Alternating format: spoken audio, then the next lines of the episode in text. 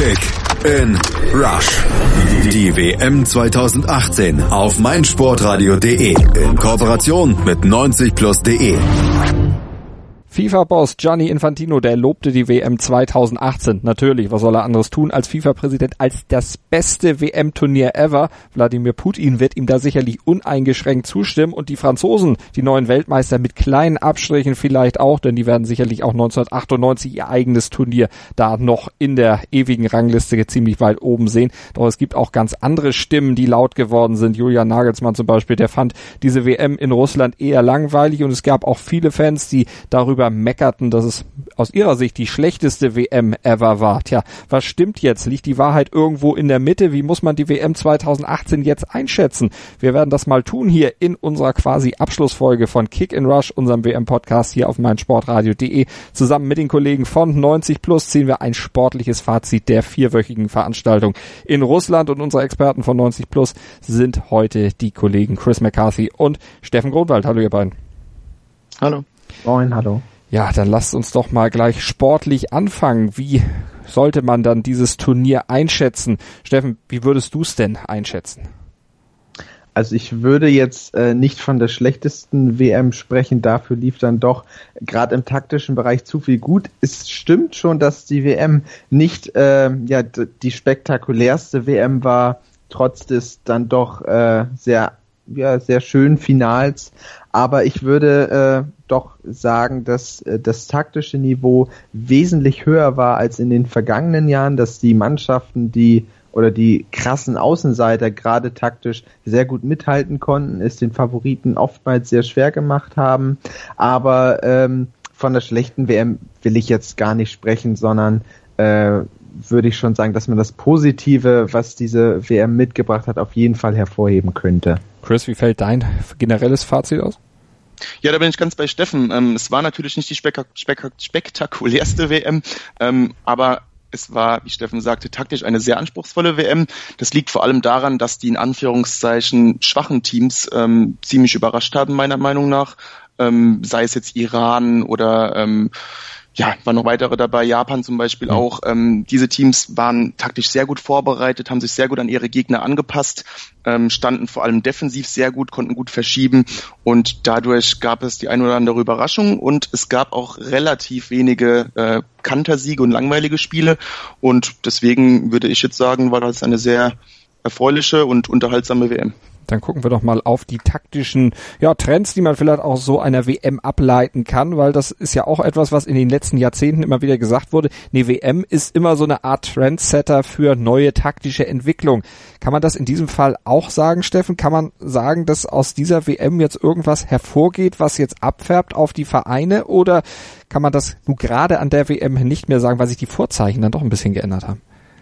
Also ein Punkt sind natürlich die Standards. Ich glaube, ähm, mit dem WM-Finale gab es jetzt 68 Treffer nach Standardsituation in der kompletten äh, WM und äh, gerade die Standards, die England äh, gespielt hat, werden natürlich in Erinnerung bleiben, dass man sich wirklich aktiv an anderen Sportarten orientierte, beispielsweise einem American Football, wo man das äh, Freiblocken der Mitspieler dann so einstudierte, dass es im absolut Fair Play Rahmen bleibt und das sind Punkte, die ja, dafür ist jeder Verein in, der Lage, diese zu kopieren, natürlich in der jeweils individuellen Umsetzung.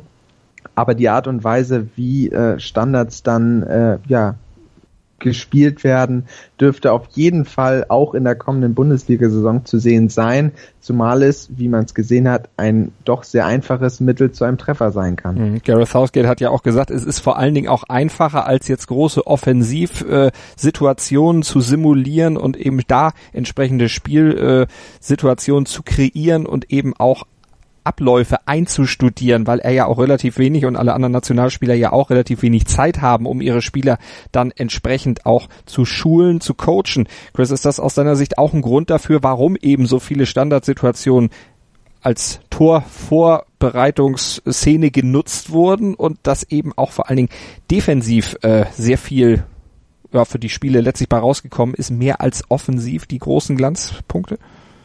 Ja, absolut. Es geht halt immer mehr dahin, dass man versucht, so viel wie möglich eines Spiels zu planen. Und ähm, klar, man kann ein, ein Fußballspiel in diesem Fluss überhaupt nicht planen, was da alles passiert, aber man kann sehr wohl planen, wie man auf Situationen reagiert, wie man in Situationen agieren möchte und ähm, gerade bei Standardsituationen, da hat man diese verlangsamte Fassung, da hat man Bewegungsabläufe, die man perfekt einstudieren kann, kann. da greifen Automatismen und ähm, deswegen war das, glaube ich, etwas, was wir auf jeden Fall in den internationalen Ligen jetzt vermehrt sehen werden, gerade die Standardsituation. Auf der anderen Seite hoffe ich, dass wir nicht zu viel von dieser eher risikofreien Spielweise mhm. dieser WM sehen werden, weil das macht es natürlich das Spielgeschehen ein wenig, ja, es macht es nicht so aufregend wie sonst. Ähm, der ganz schöne Fußball könnte da ein bisschen auf der Strecke liegen bleiben, denn ähm, man konnte gut erkennen, dass beispielsweise Teams wie Frankreich jetzt ähm, sehr darauf bedacht waren, einfach nur kompakt zu stehen, ähm, aus der De Defensive heraus zu agieren, ähm, die Risiken nach vorne etwas einzuschränken, um nicht mit einer Kontersituation überrascht zu werden. Ähm, viele Kontertore gab es nämlich nicht bei der WM, da waren die Teams meines Erachtens sehr gut darauf eingestellt und ähm, dass man einfach versucht, durch gezielte Gegenangriffe zum Erfolg zu kommen. Und ähm, ja, das, das war das, was ich am meisten bei dieser WM mitgenommen habe, dass äh, die Trainer versuchten, einfach so viel wie möglich aus dem äh, von den Spielen zu planen. Jetzt gab es ja während der äh, WM auch immer die These, Ballbesitz ist tot. Wenn man jetzt mal auf die Statistik von Frankreich guckt, die hatten im Turnierdurchschnitt 39 Prozent Ballbesitz. Steffen, spricht das jetzt für diese These und ist die übertragbar auf die einzelnen Ligen, auf den Vereinsfußball oder würdest du sagen, kann man so allgemein nicht sagen? Ich würde nicht, also ich würde eher dahin gehen, dass es nicht allgemein ja zu sagen ist, da jetzt auf diesem Niveau, das natürlich ähm, immer noch bisschen differenzierter zu betrachten ist, da Frankreich teilweise auch Gegner hatte, die äh, ja, dem entgegenkam, sprich, die das Heft des Handelns selbst in die Hand nehmen wollten, so wie es beispielsweise Belgien der Fall war, die ja allesamt mit dem Ball umgehen können. Und wenn ich mir das jetzt so ja auf die Bundesliga äh, vorstelle, würde ich sagen, dass es einfach nicht viele Mannschaften gibt, die wirklich aktiv den Ballbesitz suchen und gerade von den Teams, die oben in der Tabelle stehen wollen, ähm, gibt's ja doch wenige Teams, die wirklich absolut nur äh, kompakt hinten drin stehen können. Beispielsweise ein FC Bayern München wird das schon mal gar nicht äh, kopieren wollen oder kopieren können. Dafür ist die individuelle, individuelle Qualität der Einzelspieler zu groß. Und äh, deswegen würde ich sagen, dass das jetzt eher ein Kniff für die aktuelle Situation Frankreichs war, aber auf den Vereinsfußball würde ich das aktuell jedenfalls nicht übertragbar sehen. Man, man muss dazu auch wirklich sagen, ähm, dass die Nationalmannschaften im Vergleich zu den Vereinen natürlich sehr wenig Zeit haben, ähm, ein komplettes Spielsystem einzustudieren. Und da ist es natürlich ähm, effektiver, die Zeit zu nutzen, um Standardsituationen beispielsweise einzustudieren und ähm, den Spielplan etwas simpler zu halten wie im Vereinsfußball. Wenn ich jetzt mal anschaue, was Pep Guardiola alles mit Manchester City leistete, ähm, das wäre während einer WM mit einer Mannschaft, die sich nicht wirklich gut kennt, gar nicht möglich. Also das gibt mir Hoffnung, dass ähm, dieser eher pragmatische Stil, den wir bei der WM oft gesehen haben, im Vereinsfußball nicht so überhand nehmen wird. Absolut. Werden wir dann natürlich auch im Ligaverlauf dann mal einer genauen Prüfung unterziehen, hier bei uns auf meinsportradio.de und bei den Kollegen von 90 Plus wenn wir dann nochmal auf diese Situation mit den Standardsituationen gucken, dass die eben so spielentscheidend waren, das trifft ja dann auch letztlich irgendwo auf den Video Assistant Referee zurück oder fällt zurück auf den, denn durch den sind ja auch diverse Standardsituationen erst kreiert worden. Äh, würdet ihr sagen, dass dieser Fokus auf Standards, Steffen, vielleicht auch eine Folge des Video Assistant Referees ist? Ähm, der Video Assistant Referee greift natürlich eher bei den Elfmetersituationen oder nur bei den Elfmetersituationen ein. Davon gab es jetzt äh, überdurchschnittlich viele bei dieser WM, so viele wie noch nie, glaube ich. Und ähm, natürlich äh, kommt das dann dieser Statistik zugute. Letztendlich muss man dann aber auch sagen, dass äh, Freistöße aus dem Halbfeld oder auch die Eckbälle natürlich ohne den VAR äh, zu tragen kommen und diese dann auch gnadenlos äh, effizient genutzt werden können. Aber, können die vielleicht auch, auch, genutzt werden, weil in der Mitte eben beispielsweise im Strafraum durch den VAR, durch diesen drohenden Video Assistant Referee im Hinterkopf bei den Spielern vielleicht auch der Einsatz ein bisschen dosiert wird, dass man weniger reißt, weniger zerrt, weniger hält? Ja gut, das ist natürlich dann äh, bei dieser WM in der Ausgangssituation des Regelwerks so gewesen, dass da wahrscheinlich das vermehrt in den Hinterköpfen der jeweiligen verteidigen Mannschaft war. Das, das würde ich schon so sagen. Aber ähm, man weiß es natürlich selber aus dem Vereinsfußball, dass er jede Liga eine gewisse Härte an sich mit sich bringt. Und da wird es dann natürlich auch Unterschiede oder zwangsläufig Unterschiede geben zu Deutschland, zu England, zu Italien, Frankreich, Spanien, da die Auslegungen da natürlich äh, unterschiedlich sind. Aber ich stimme dir da schon zu, im Hinblick auf diese Weltmeisterschaft könnte ich mir das schon auf jeden Fall vorstellen, dass äh, der VAR im ja, Zweikampfverhalten in den Köpfen der Spieler drin war. Wie siehst du das, Chris? Ja, absolut sehe ich genauso äh, wie der Steffen. Ähm, natürlich kann es gut sein, dass man eben in diesen entscheidenden Situationen einfach ein bisschen gehemmter agiert als, als sonst. Das, das will ich, würde ich auch absolut so unterstreichen. Ähm, ich denke, es wird jetzt ein bisschen Zeit dauern, bis sich die Spieler komplett an, ähm, ja, an diese weitere Komponente im Spiel gewöhnt haben. Es wird immer noch ein paar Ausreißer geben, aber insgesamt kann es gut sein, dass wir dann äh, durch Standardsituationen jetzt mehr Tore sehen, gerade weil sich die Spieler ähm, etwas zurückhalten müssen, absolut.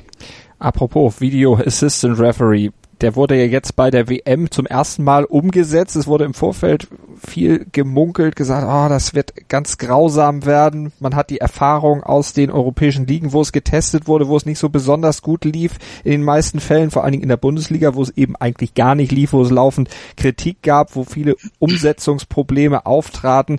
Die hat man, Steffen, bei dieser WM jetzt relativ wenig gesehen. Es wurde eigentlich überall gelobt. Im Finale gab es ein paar kritische Stimmen, aber so insgesamt lief es sehr gut. Ja, auf jeden Fall. Also man kann als generelles Fazit, glaube ich, schon ganz gut sagen, dass die Transparenz äh, sowohl in den Stadien im größten Teil und auch äh, ja, den Zuschauern zu Hause auf jeden Fall gegeben war. Da wusste man dann sowohl die Kommentatoren der Spiele als auch die Zuschauer durch dieses äh, gedrittelte Bild zu jedem Zeitpunkt, wann der VAR jetzt wirklich aktiv eine Situation prüfte und äh, aufgrund ja dieser kleinen Textpassage wussten sie dann auch immer, äh, warum diese Situation geprüft worden ist. Natürlich gab es hier und da auch Situationen, wo sich der Fußballfan dann fragte, warum hat er denn hier nicht eingegriffen oder warum hat er hier eingegriffen.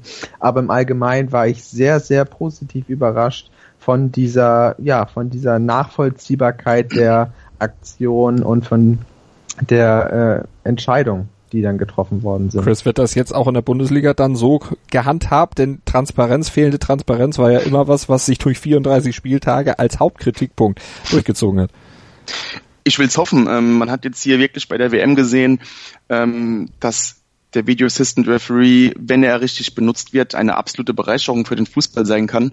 Ähm, und ich hoffe mal, dass sich die, äh, die, die Verantwortlichen der DFL ähm, und von, von den ja, von allen internationalen Top-Ligen hier eine Scheibe abschneiden wollen und das genauso umsetzen wollen, denn auf diese Art und Weise können wir wirklich sehr, sehr viele Fehlentscheidungen aus dem Spiel herausbringen. Es wird nie perfekt sein, das geht nicht. Dazu ist die, die Komponente Mensch natürlich einfach auch zu sehr im Fokus und die ist ja bekanntlich nicht perfekt, ähm, macht auch Fehler. Aber insgesamt denke ich, dass äh, wir dadurch deutlich fairere ähm, Ergebnisse beziehungsweise viel weniger ähm, frustrierende Fehlentscheidungen in Spielen haben werden, wenn es dann wirklich auf diese Art und Weise umgesetzt wird. Und da bin ich ehrlich gesagt guter Dinge, dass man da auf dem Weg sein wird, um das immer besser zu optimieren. Also der Video Assistant Referee, eine der positiven Überraschungen dieser WM 2018 in Russland. Welche Überraschung gab's noch? Auch das klären wir hier gleich noch bei 90 Plus und R beziehungsweise bei Kick and Rush, unserem gemeinsamen WM-Podcast von meinsportradio.de und 90 Plus mit den Kollegen Steffen Grunwald und Chris McCarthy. Hören, was andere denken. meinsportradio.de. Like it auf Facebook slash meinsportradio. Sei dein eigener Programmchef. Mit unserer neuen meinsportradio.de App wählst du jetzt zwischen allen Livestreams und Podcasts. Einfach, immer, überall. Hol dir unsere neue App für iOS und Android und bewerte sie jetzt bei Google Play und im App Store von iTunes. Das WM-Fazit hier bei Kick and Rush auf meinsportradio.de mit den Kollegen von 90 Plus, Steffen Grunwald und Chris McCarthy. Wir hatten eben über den Video Assistant Referee als eine der großen Überraschungen bei dieser WM gesprochen, der positiven Überraschung. Steffen, was waren denn noch weitere positive Überraschungen, die du gesehen hast? Also positiv war natürlich der äh, gestrige Finalteilnehmer Kroatien, da sie ja spielerisch sowie taktisch und kämpferisch einfach höchst diszipliniert gespielt haben, wirklich ähm, aufopferungsvoll gespielt haben und damit auch verdient im Finale standen, da ja bis auf Frankreich dann letztlich kein Gegner das Mittel hatte, um Kroatien zu besiegen, selbst wenn sie oftmals oder gerade in der KO-Phase immer die Verlängerung, wenn nicht sogar das Elfmeterschießen gebraucht haben. Aber gerade diese Laufstärke durch oder trotz dieser Verlängerung und auch die Präzision in den Angriffen war für mich äh, ja überraschend zu sehen, da man ja doch sonst eher das Gefühl hatte, gerade nach dem Rauswurf von Kalinic äh, nach dem ersten Spiel, dass da keine Homogenität in der Mannschaft herrscht, dass das keine Einheit ist. Aber da haben sie jedem Kritiker strafen können und gezeigt, dass sie als Mannschaft mehr als nur Erfolg haben können. Und Zudem sind das auch die ja vermeintlichen äh, Außenseiter, die Chris schon angesprochen hatte. Auch die konnten überraschen, beispielsweise der Iran, der wirklich taktisch höchst effizient und auch auf, auf auch auch auch auch aufopferungsvoll gespielt haben. So, jetzt haben wir es. Und äh, dennoch spielerische Highlights setzen mhm. konnten. Wenn ich mich an die Partien gegen Spanien oder gegen Portugal erinnere, da waren jeweils die Möglichkeiten für das äh, entscheidende oder möglich entscheidende Siegtor oder Tor zum Ausgleich. Von daher sind gerade so die Außenseiter und auch jetzt Finalteilnehmer Kroatien auf jeden Fall eine der Überraschungen. Ja, die Außenseiter hatten keine Angst vor den großen Namen, konnten auch die Spiele gegen größere Namen relativ ausgeglichen gestalten, ab und an sogar auch mal überraschen. Chris, ist das vielleicht auch ein kleiner Hoffnungsschimmer, wenn man dann mal überlegt, dass ja irgendwann die WM auf 48 Teams ausgeweitet wird, dass es dann doch nicht solche ja, Klassenunterschiede mehr gibt? Gibt es keine kleinen mehr? Äh, doch, leider schon. Also ich muss ehrlich sagen, wenn ich dann daran denke, dass die WM aufgestockt wird, wird mir ein bisschen, ja, ich habe da jetzt nicht so ein tolles Gefühl bei. Ähm, klar ist es schön, wenn so eine Nation wie Panama mal dabei ist, aber gerade äh, bei Panama hat man gesehen, dass der, der Unterschied zum Rest einfach viel zu groß ist. Ähm, auch Saudi-Arabien, das ist ein ganz anderes Level. Ähm, die Mannschaften können da nicht wirklich mithalten. Da fehlt es, fehlt es an der individuellen Klasse, aber auch, auch an der, auch der taktischen Idee. Und ähm, das dürfte umso mehr auffallen, umso mehr Teams dieser Kategorie bei der WM auch mitmachen. Dieses Mal gab es natürlich auch sehr viel positive Überraschungen, was das angeht. Wir hatten es eingangs schon ähm, erwähnt. Japan beispielsweise, wollte ich jetzt noch kurz betonen, mhm. war für mich ähm, eine der ganz dicken Überraschungen. Gerade vor dem Turnier war bei Japan äh, eher schlechte Stimmung, gab es noch einen, äh, kurzfristigen Trainerwechsel und wie die Japaner dann Belgien wirklich an den Rande der Verzweiflung brachten im Achtelfinale war schon bemerkenswert mit einem taktisch hervorragenden Fußball, sehr diszipliniert und was man wirklich dann auch vergisst mit tollen Fußballern. Ähm, Kagawa ist da nur, nur einer der Japaner, der hervorzuheben ist.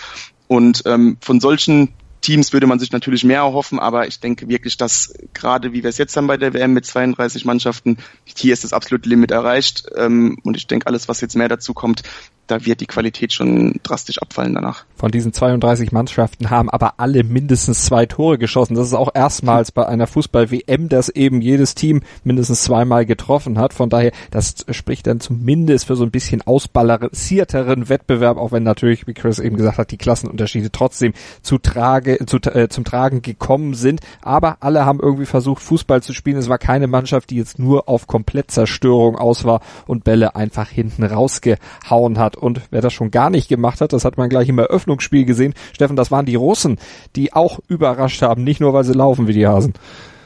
Ja, also die Laufstärke war natürlich äh, von, von allen neutralen oder nicht neutralen Zuschauer zu sehen, aber auch, dass sie spielerische Highlights setzen konnten durch Golovin, durch Cherichev oder Zuba im Sturm. Das waren von vorne bis hinten waren das teilweise wirklich richtig schön anzusehende Ballstaffetten und äh, rückblickend muss man auch wirklich sagen, dass sie Spanien äh, ja an den Rand oder an den zur Niederlage zwingen konnten nach dem Elfmeterschießen. Da war wirklich äh, weit mehr als nur diese Laufstärke äh, vonnöten. Da haben sie es wirklich geschafft, durch eine höchste taktische Diszipliniertheit äh, den Spanier kaum Räume zu geben und äh, haben es somit ins Viertelfinale geschafft. Und damit hat vor dieser Weltmeisterschaft, glaube ich, kaum einer gerechnet. Die meisten Tippexperten haben darauf gesetzt, dass äh, für Russland schon in der Gruppenphase KO, äh, ja, KO war, aber dass sie es dann in die äh, ins Achtel- und dann Viertelfinale geschafft haben, war so in der Art und Weise, glaube ich, von niemandem wirklich zu erwarten. Natürlich gibt's da dann auch diese Nebengeräusche und diese nicht ganz von der Hand zu weisenden Beweise, die ja auch unter anderem die ARD gefunden hat für Doping, flächendeckendes Doping bei den Russen. Und damit meine ich jetzt natürlich nicht nur dieses Ammoniak offensichtlich an der Hand, an der mal geschnüffelt wurde, sondern da soll ja doch noch einiges mehr hinterstecken. Übrigens nicht nur bei den Russen. Da vergisst man dann immer, dass auch in Südamerika ja einiges noch ja brodelt und auch da noch einige Enthüllungen äh, anhängig sind, die eben noch nicht so ganz bis in diese Kategorie dann vorgestoßen sind. Also da kann sicherlich dann auch noch was kommen. Deshalb blenden wir das jetzt mal ein bisschen aus, aber wir sprechen es auf jeden Fall an und wir werden es auch, sobald da wirklich handfeste Beweise kommen, dann natürlich auch hier nochmal thematisieren auf meinsportradio.de. Ich denke, das ist in eurem Sinne, wenn wir jetzt hier nicht zu sehr spekulieren. Ja, absolut richtig. Ähm, das kann eigentlich nur negative Effekte haben. Das ist natürlich auch unfair für die Akteure, die ähm, jetzt nicht irgendwie ähm, beeinflusst waren, sage ich mal, von solchen Hilfsmitteln. Und deswegen würde ich einfach mal sagen, konzentrieren wir uns auf das Gezeigte, was wir auf dem Platz gesehen haben. Und sprechen über Mannschaften, die auch noch überrascht haben, Chris, wie zum Beispiel die Engländer. Ja, absolut. Ähm, England, da waren die Erwartungen vor dem Turnier auf einem absoluten Tiefpunkt. Also so eine schlechte Stimmung habe ich auf England schon selten erlebt vor so einem Turnier. Und ähm, das kam der Mannschaft letztendlich, glaube ich, auch zugute, denn äh, von dieser übertriebenen Erwartungshaltung ähm, abgelenkt ähm, konnte die Mannschaft da viel mehr zueinander finden. Ähm, es war einfach ein viel ruhigeres Umfeld. Man hatte auch nicht die absoluten Superstars dabei. Dieses Mal Harry Kane war da wirklich die Ausnahme und Gary Southgate hat es wirklich geschafft, diese diese junge und relativ unerfahrene Mannschaft zu einer eingeschworenen Einheit zu formen. Ähm, die Mannschaft war taktisch sehr diszipliniert, spielt jetzt auch nicht gerade den herausragenden Fußball, aber spielte eben sehr pragmatisch, spielte das, was die Mannschaft auch kann und ähm, war eine absolute Überraschung bei der WM. Ähm, ich denke mal, dass mit etwas Glück, mit dem ein oder anderen kreativen Mittelfeldspieler, der vielleicht noch aus der Jugend hochkommt, äh, könnte England da wieder wirklich eine sehr, ähm, ja, eine sehr gute Mannschaft auf die Beine stellen, die in den nächsten Turnieren ähm, noch einiges reißen kann. Also da muss man wirklich sagen, Respekt an, an den englischen Verband und Respekt an Gary Southgate, der bekanntlich auch ziemlich in der Kritik stand, äh, als er eingestellt wurde. Und ähm, ja, Top-Leistung von den Engländern, absolut. Hat sich das jetzt komplett verflüchtigt, diese Kritik aus deiner Sicht? Ist man da jetzt äh, ganz umgeschwenkt äh, zum, zum unvoreingenommenen Jubel, weil man eben auch weiß, dass aus der U20, aus der U17 ja noch was nach oben kommt, denn da ist England ja schon Weltmeister geworden. Ja, gleichzeitig sehe ich jetzt wieder das Problem, dass, äh, wie, das auf, wie das in England nun mal so ist, die grenzenlose Euphorie wieder beginnt, weil man jetzt äh, eine sehr gute WM gespielt hat. Könnte sich natürlich jetzt wieder negativ auswirken. Aber auf der anderen Seite, ja, Gary Southgate hat bewiesen, dass er mit jungen Spielern gut umgehen kann. Und ich denke, jetzt abseits äh, des, des Medienhypes und ähm, der, der Kritik ähm, wird der englische Verband schon wissen, was man an Gareth Southgate hat. Und äh, man konnte auch schon aus der Presse entnehmen, ähm, dass man, ähm, sobald, sofern man sich für die EM qualifizieren sollte, der Vertrag auch automatisch bis zur nächsten WM verlängert wird. Und ähm, ich denke, man hat jetzt wirklich in England die Chance, mit einem relativ jungen Trainer hier langfristig was zu entwickeln und aufzubauen. Und ähm, denke mal, dass, dass Gareth Southgate auch mit seiner Art als Trainer hier wirklich äh, ähm, etwas zu bewegen. Und äh, ja, ich denke, Southgate ist da wirklich ein, ein, ein guter Mann für die Engländer. Wie sagte ein englischer Fußballkommentator vor 22 Jahren, äh, kurz vor der wohl bittersten Stunde in der Fußballkarriere von Gareth Southgate, Gareth Southgate, the whole of England is with you. In diesem Fall stimmt's jetzt mal wirklich wohl fast wieder, aber diesmal in positiver Hinsicht. Diesmal muss man nicht mit ihm fühlen. Jetzt ist es so, dass man mit ihm die Daumen drückt für eine bessere Zukunft. Motorsport auf meinsportradio.de wird dir präsentiert von motorsporttotal.com. Mein Lieblingspodcast auf meinsportradio.de. Hallo, hier ist Malte Asmus. Jeden Montag hörst du mich zusammen mit Desiree Wolf und Thomas Wischnewski bei Nur Golf. Nur Golf ist für dich der Double Albatross unter den Sportpodcasts? Dann gib uns dein Feedback auf iTunes und bewerte Nur Golf mit 5 Sternen. Dir gefällt, was du hörst? Dann rezensiere unsere Sendungen jetzt auf iTunes und gib ihnen 5 Sterne. England, gutes Stichwort, Steffen, weil einige Spieler, die bei der WM herausgestochen haben, natürlich ihr Geld in England in der Premier League verdienen. Wer ist so dein Spieler, wenn man jetzt mal vom Spieler des Turniers Luka Modric absieht, der sonst noch so herausgestochen hat? Der eben auch nicht in England spielt.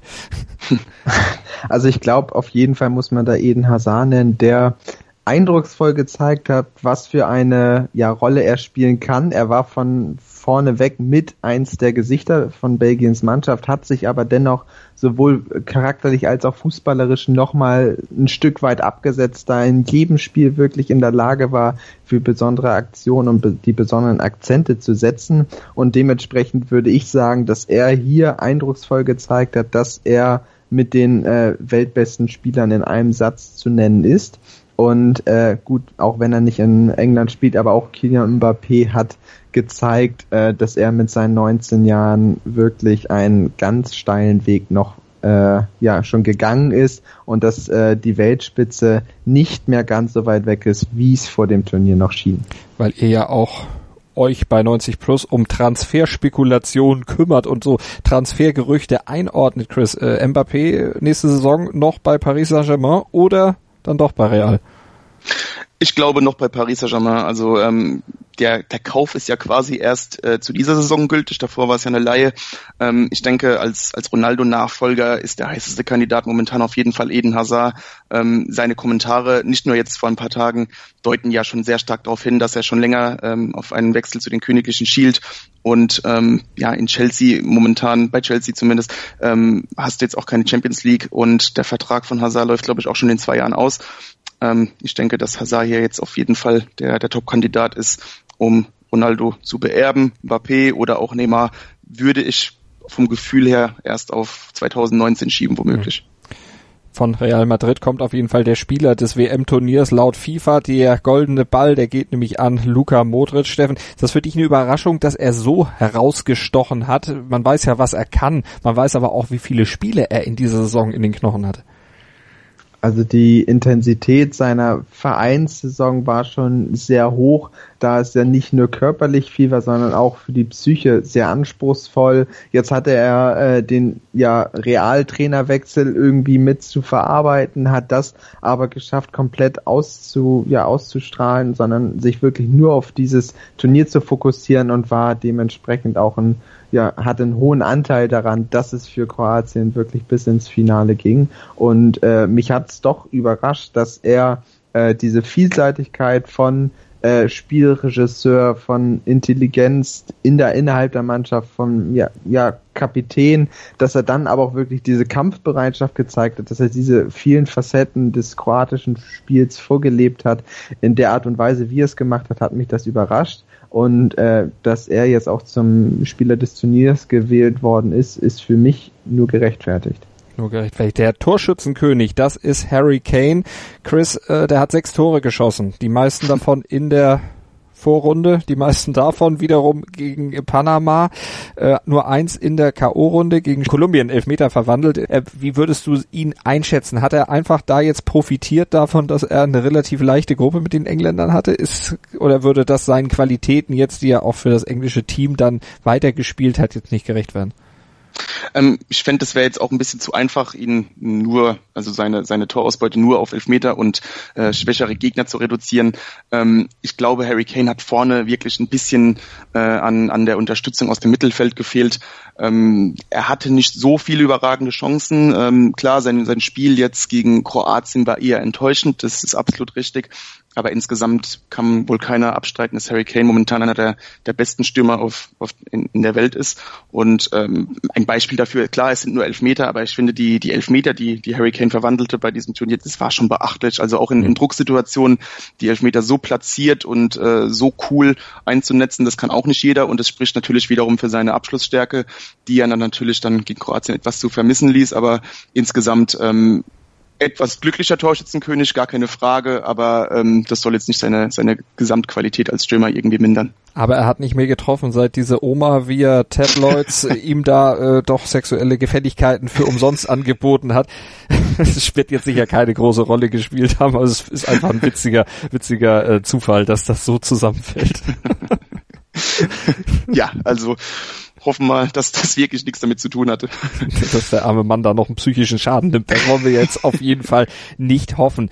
Ja, das waren die Überraschungen dieses Turniers. Gucken wir doch noch auf Enttäuschung und da fällt uns dann natürlich auch noch einiges ein. Bevor wir auf Nationen gehen, die enttäuscht haben, ich weiß, ihr wartet darauf, dass wir auch über die deutsche Mannschaft sprechen, sprechen wir erstmal über ein paar Namen von Superstars, die ja nicht das abgerufen haben, was man von ihnen vielleicht erwartet hat. Steffen, wer war denn dein, jetzt will ich nicht sagen Verlierer, aber wer hat dich denn enttäuscht bei der WM von den großen Namen? Es gab ja einige, die da mitgemischt haben, Messi, Ronaldo, Neymar, alle sehr früh nach Hause gefahren.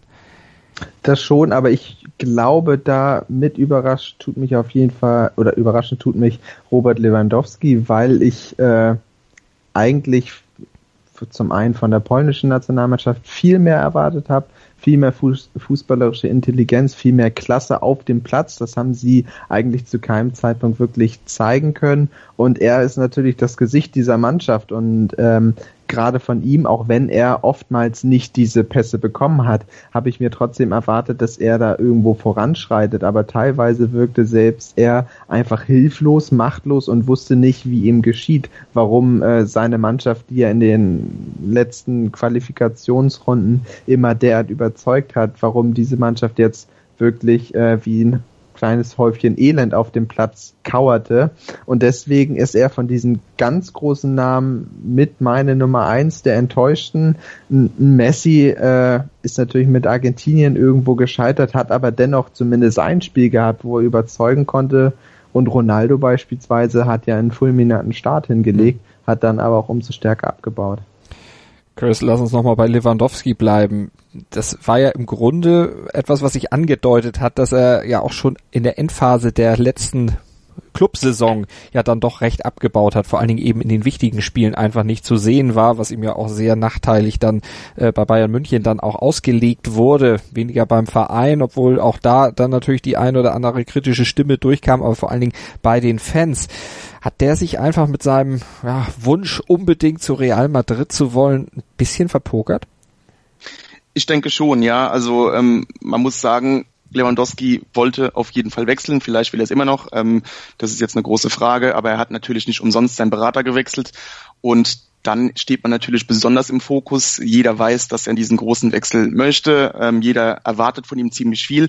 Und dann musst du natürlich auch liefern. Man muss natürlich sagen, Polen war als ja als als gesamte Mannschaft sehr schwach, hat ihm natürlich nicht in die Karten gespielt. Gerade als Stürmer bist du natürlich sehr von deinen Mitspielern abhängig ähm, hat er natürlich auch äh, natürlich äh, nicht verschwiegen, diese, diese Tatsache, auch wenn du das natürlich nicht sagen darfst.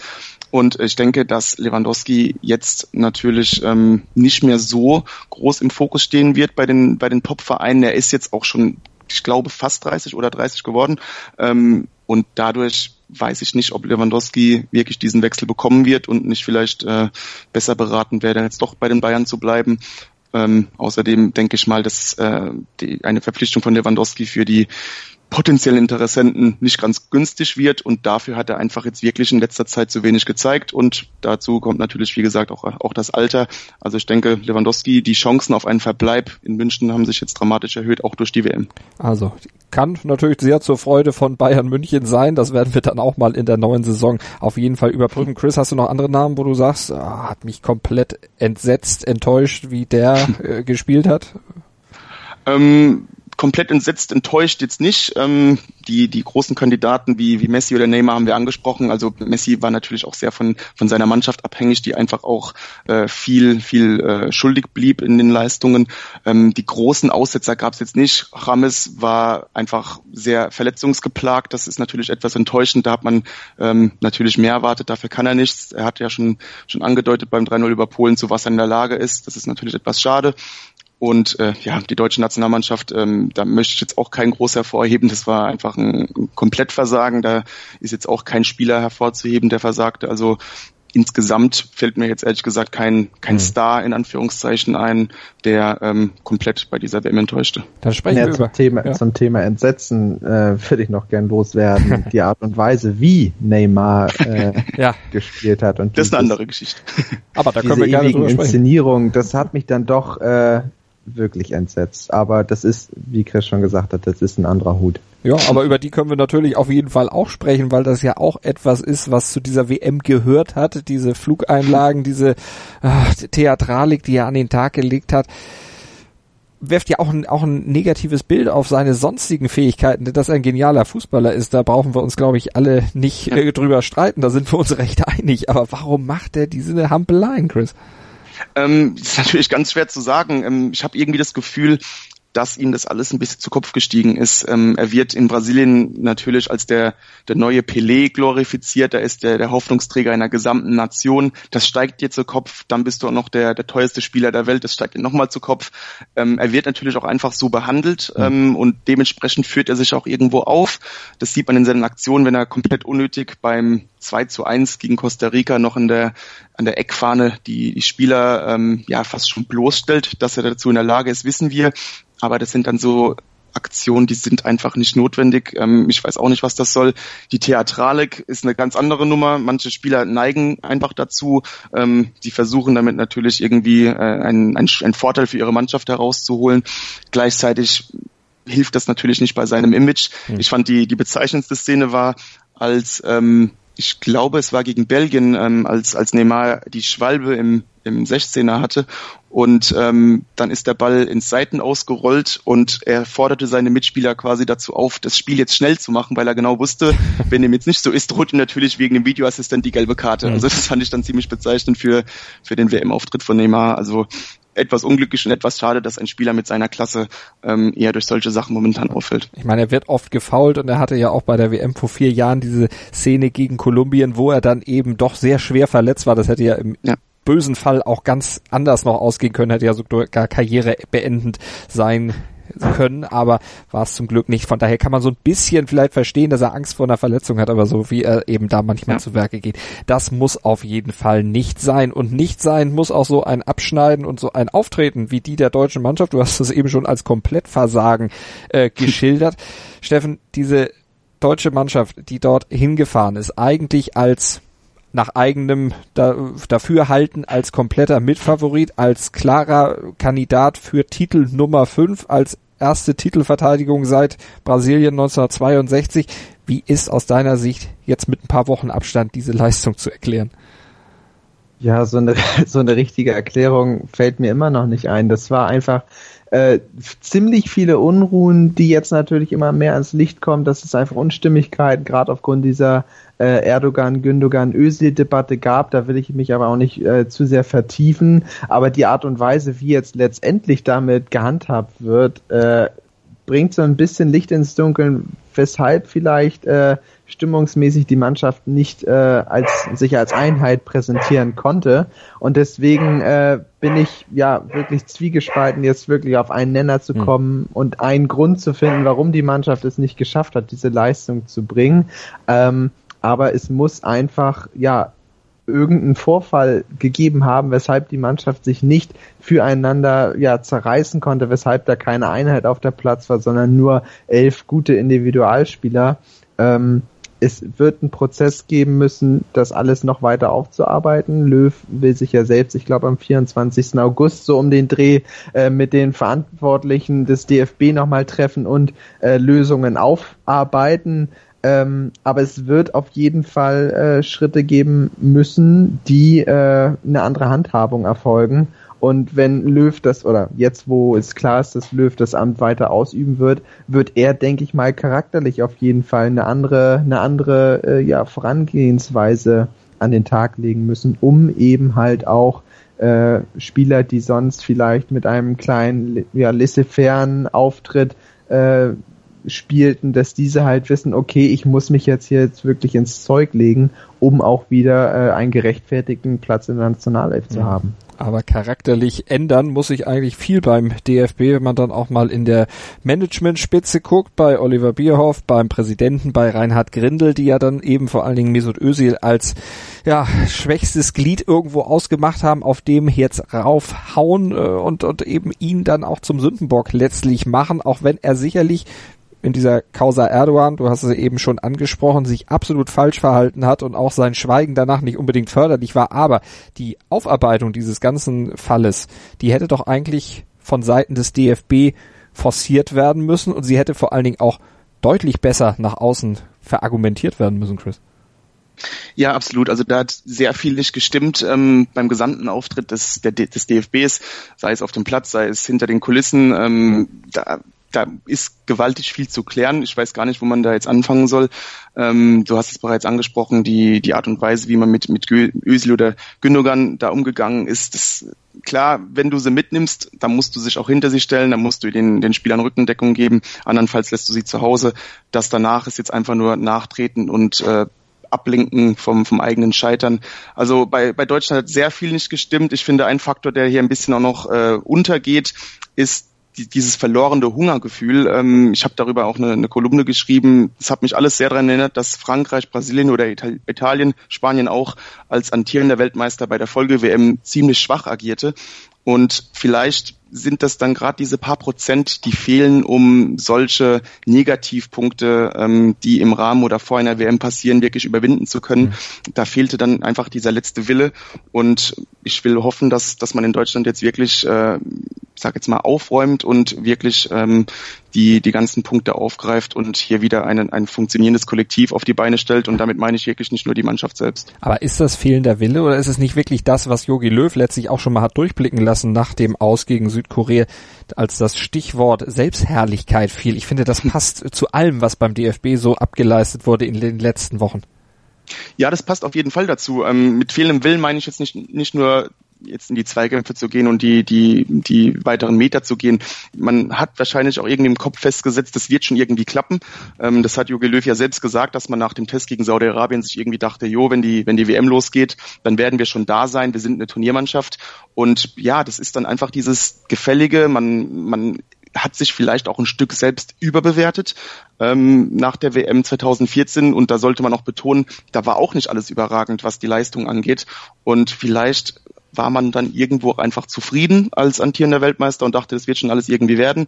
Und ähm, dieses Gefühl sollte spätestens jetzt nach diesem blamablen Abschneiden weg sein und vielleicht könnte das auch noch ein bisschen was freisetzen, was jetzt die Zukunft angeht. Und es gibt noch ein paar Nationen, wo sich auch noch ein bisschen was wieder freisetzen muss. Die Spanier zum Beispiel, die ja kurz vor Beginn des Turniers dann ihren Nationaltrainer rausgeschmissen haben, am Ende an den Russen gescheitert waren, die nur mal als Beispiel zu nennen. Wenn wir ganz zum Schluss, Steffen, noch dich nochmal fragen, wen würdest du als die Person, die du am wichtigsten fandest bei dieser WM herausheben?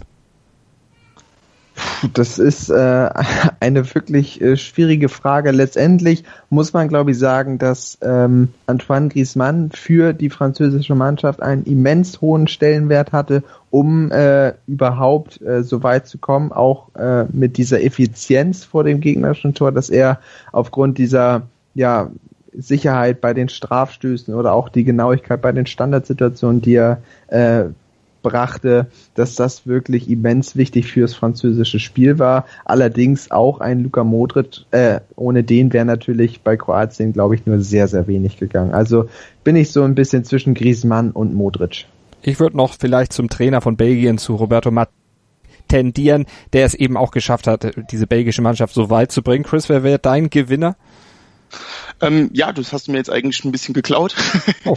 Roberto Martinez wollte ich auch nochmal erwähnen, den haben wir jetzt noch gar nicht erwähnt in dieser, in dieser Folge, ähm, war auch sehr in der Kritik ähm, und hat wirklich geschafft, wie du es gesagt hast, diese belgische Mannschaft mit sehr viel individuellem Talent ähm, zu einem funktionierenden Konzept zu entwickeln. Ähm, taktisch war man immer sehr gut vorbereitet. Man hat auch gesehen, wie Belgien so ein bisschen mit Informationen spielte, mal mit einer Dreierkette aufgelaufen, mal mit einer Viererkette und hat auch einfach einen sehr guten Offensivfußball gespielt. Da hat man gesehen, dass da sehr viel im Training passiert ist. Da waren absolute äh, Automatismen im Spiel zu erkennen, blindes Verständnis unter den Spielern. Also Martinez hat da wirklich eine außerordentlich gute Arbeit geleistet. Äh, Southgate hat mir auch noch erwähnt, für mich auch eine sehr, äh, ein sehr ähm, ja, ein Name, den man hier auf jeden Fall erwähnen muss für eine bedeutende Person des Turniers und natürlich ja auch die, die Spieler des Turniers. Zu Modric haben wir genug gesagt, Griezmann genug gesagt und Kylian Mbappé kann man auch nochmal erwähnen. Ähm, hat einfach auch geliefert, was man von ihm erwartet hat, ähm, blieb da nichts schuldig und man konnte erkennen, dass er wohl eines der größten Sturmtalente der letzten, ja, der letzten Jahrzehnte ist. Und Kilian Mbappé ja auch zum Youngster des Turniers gewählt worden.